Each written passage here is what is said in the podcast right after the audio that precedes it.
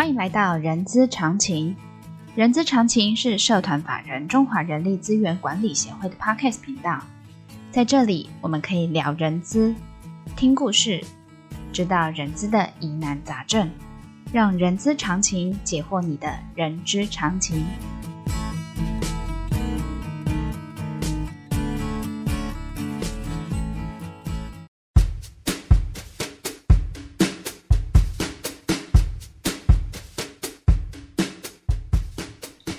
嗨，欢迎来到《人资是个屁，精辟世界》的节目，我是 J.K. 若琳。这个节目内容包罗万象，我们可以从聊人资的议题、人资的工具、人资的趋势，聊任何你想要知道的人资哦。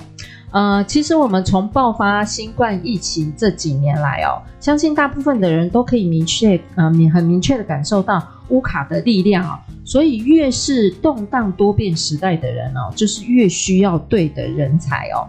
合力将组织推到正确的方向，然后对的人是组织的一个成败关键哦。所以呢，呃，人之常情为了提供呃广大的 HR HR 的听众朋友，我们将推出产业人才议题的面面观。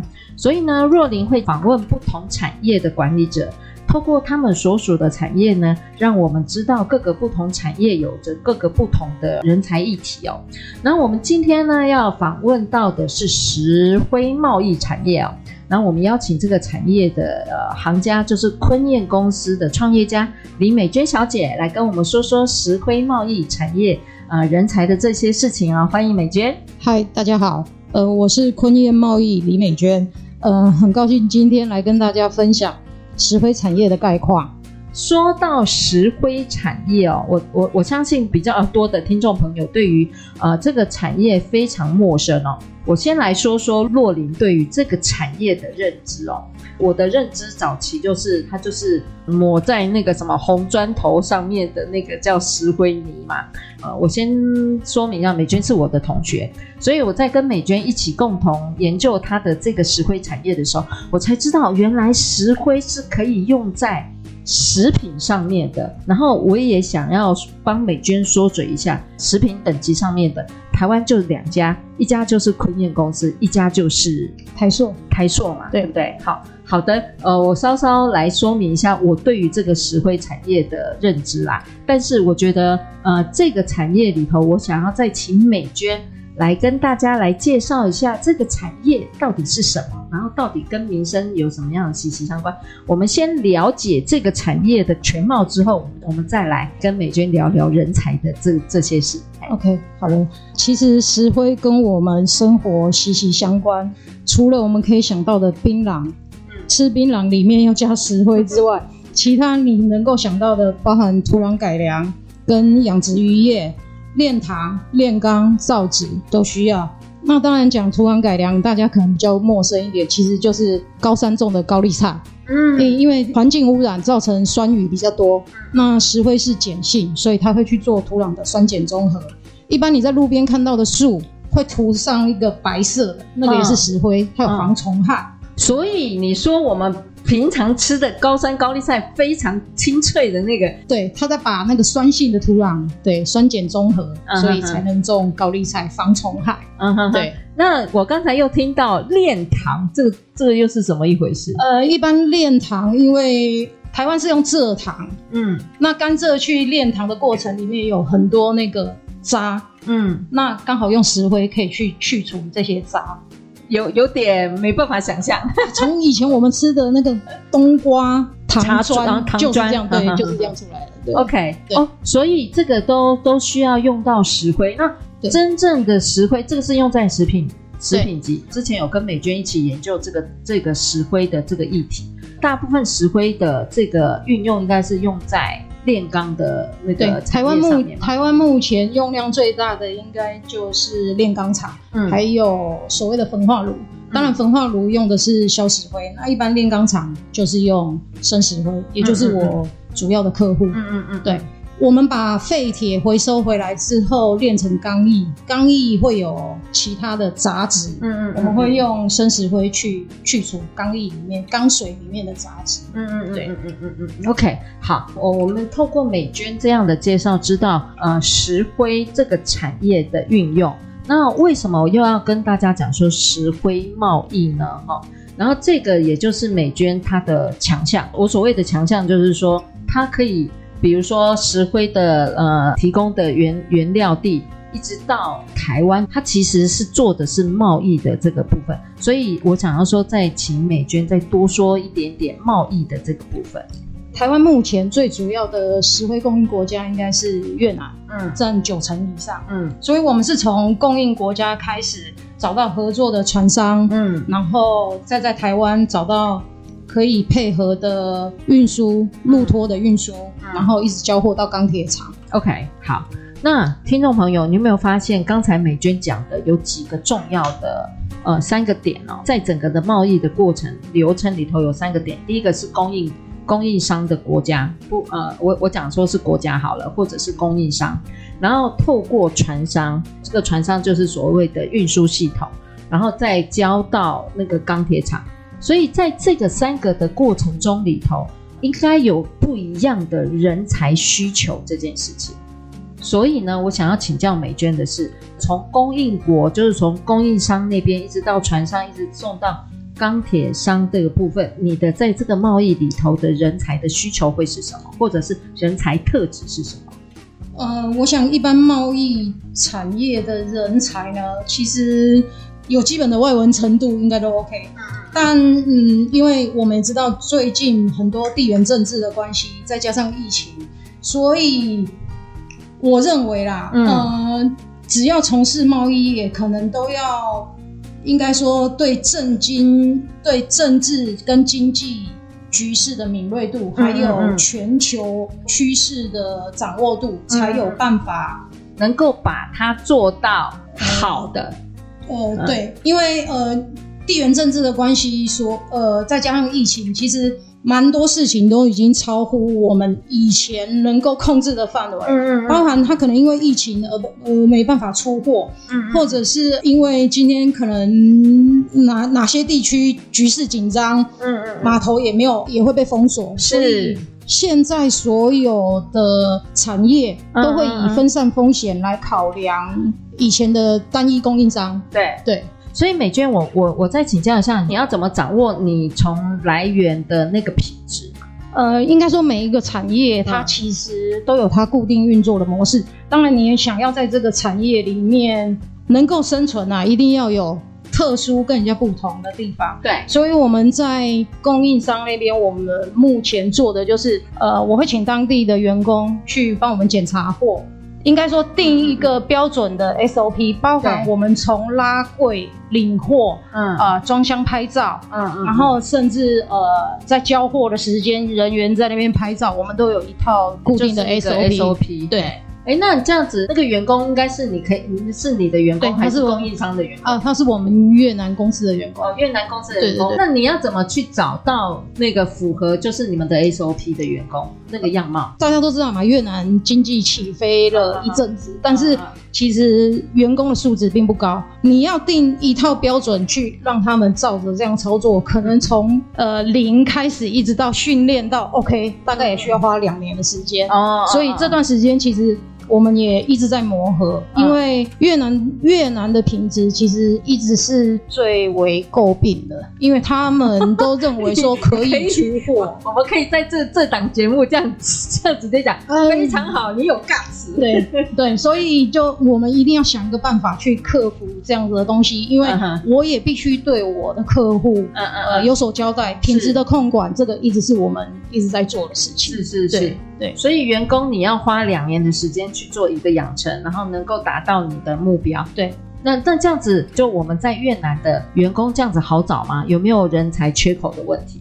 呃，目前应该说越南有的就是人口红利。嗯嗯啊，当然现在会比较难找的原因，是因为太多工业区。过去发展，比如说日本、新加坡、韩国，嗯，你给的薪资高，其他国家给的薪资更高，所以有人口红利，然后就用薪资成本，对，嗯、但也一样的难找人，跟台湾一样。跟台湾比较不一样的是，台湾没有人口红利啊，但台湾一样难找人啊。哎，对，说到你说，因为你知道，照你这样讲，你说台湾难找人，你觉得原因是什么？就你的这个产业里头，什么都可以讲吗？都都哦，当然可以啊，嗯 什么都可以讲。当然，除了就是少子化之外，我觉得、嗯、呃很多政策只顾眼前，嗯没有长期的规划。嗯才会造成，我相信这个人应该说人力短缺，嗯不光是电子业啊或制造业才会碰到的问题。嗯我相信每个产业，嗯都碰到同样的问题，嗯嗯尤其在运输业更是。嗯嗯嗯辛苦的工作呢，都是老一辈在做，你永远都可以看到码头的司机，大概都是五六十岁，嗯嗯没有年轻人会去做。对，因为辛苦，他可能呃在车上的时间非常长。呃，就像你刚才说的。找出一些原因出来之后，那我们该怎么应应呢？就你的产业而言，嗯，就你的公司而言的话，我自己的想法啦，嗯你货进来了，如果没有运输公司跟你配合，你你很难延续下去。嗯、所以基本上我思考的是两个面向啊，嗯、一个面向就是可能做一条龙，嗯、等于我自己在另外成立运输公司，或者是呢，因为呃，我主要的客户都是钢铁厂。